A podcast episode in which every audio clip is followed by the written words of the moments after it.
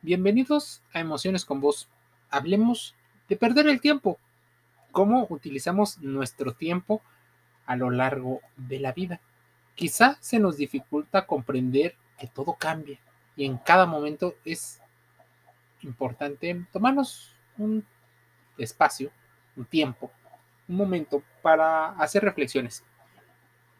En la infancia no tenemos muy claro, no tenemos conciencia del tiempo Deseamos jugar por horas de manera indefinida y se nos pasa. La mayoría de las industrias buscan infantilizarnos en búsqueda de no ser racionales y poder vender más.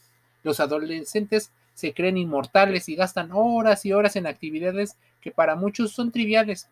Los adultos se ocupan de mil cosas sin determinar, claro, sus prioridades y los ancianos, quienes sí valoran el tiempo, viven con la ansiedad de que les queda muy poco tiempo. Al manejar el tiempo, es importante empezar a hacer reflexiones. El hábito de perder el tiempo es frecuente y resulta muy costoso a la larga. Suele aparecer en la infancia cuando muchos padres les enseñan a distraerse durante horas para quitárselos de encima a los hijos. Y así va pasando el tiempo, se va convirtiendo en algo normalizado alentar actividades sin metas claras como ver la televisión, andar navegando por el Internet, vete a jugar, quítate de aquí, son situaciones en las cuales le vamos enseñando a nuestros hijos a no valorar el tiempo. Opuesto a lo que la gente dice, opuesto, aunque también común, es la rigidez que resta libertad y felicidad. Se debe lograr un balance que permite el aprovechamiento y la valoración de los minutos, pues esta base educativa regirá las decisiones racionales y emocionales que definirán buena parte de nosotros. Perdemos el tiempo en mil y una actividades repetitivas, ritualizadas, burocratizadas, y es así que se nos ocurre valorar el tiempo. ¿Cuánto vale tu tiempo? Y no estoy hablando del costo, porque el costo podría ser dos dólares, un dólar, cinco, diez, veinte, doscientos mil, diez mil, cincuenta mil, no, no estamos hablando del costo, estamos hablando del valor. ¿Qué podemos hacer para reducir al máximo la pérdida de ese tiempo en cosas que no tienen una meta?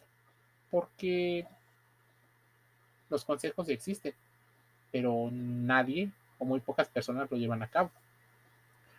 Invertir un poco de tiempo en la reflexión es invertir el tiempo para salud mental, salud emocional. Pero ¿cuánto tiempo le dedicas? ¿Cinco minutos? ¿Diez minutos? ¿15 minutos? Muy bien, tienes una meta, tienes un objetivo y una razón por la cual escuchar, ver o interactuar con contenido. Pero cuando lo haces eternamente o durante mucho tiempo sin objetivo, eso hace más complicado las situaciones. Lo primero es realizar un mapa de uso del tiempo para saber en qué lo invertimos. Un mecanismo clave es calcular el valor económico de nuestras horas, pues así se sabrá que cada hora utilizada podría indicar lo potencial o lo perjudicial que puede ser en los ingresos. Divida su ingreso mensual entre el número de horas que trabaja cada mes y tendrá un dato que le puede servir. Planifique lo que va a hacer. Sé que esto va a veces en contra del ideal, que nos gustaría tener. Ese ideal donde solemos pensar que el tiempo se eterno. Sé que va en contra del libertinaje. Por eso no es muy placentero, pero cuando encuentras que haces pocas cosas, pero bien hechas, y a lo largo del tiempo te conviertes en un maestro, ahí es donde el tiempo tiene mayor valor a futuro. Analiza y descubra cómo malbarata su tiempo y huya de esos ladrones de tiempo que aparecen sin aviso y no tienen hora de despedida. Tal vez usted tenga un trabajo ladrón de tiempo. ¿Y a qué me refiero? Esos trabajos donde necesitan que usted esté conectado casi las 24 horas para cuando alguien lo planee, cuando alguien lo necesita. Pocas personas ejercen esos trabajos. pero las que lo hacen tienen un desgaste emocional altamente fuerte. ¿Qué pasa con ese tiempo? ¿Por qué no lo aprovechamos? Es importante entender que la vida es un proceso complejo y precioso en medio de sus altas y bajas. Y esto nos ofrece la oportunidad de aprender y de vivir múltiples experiencias.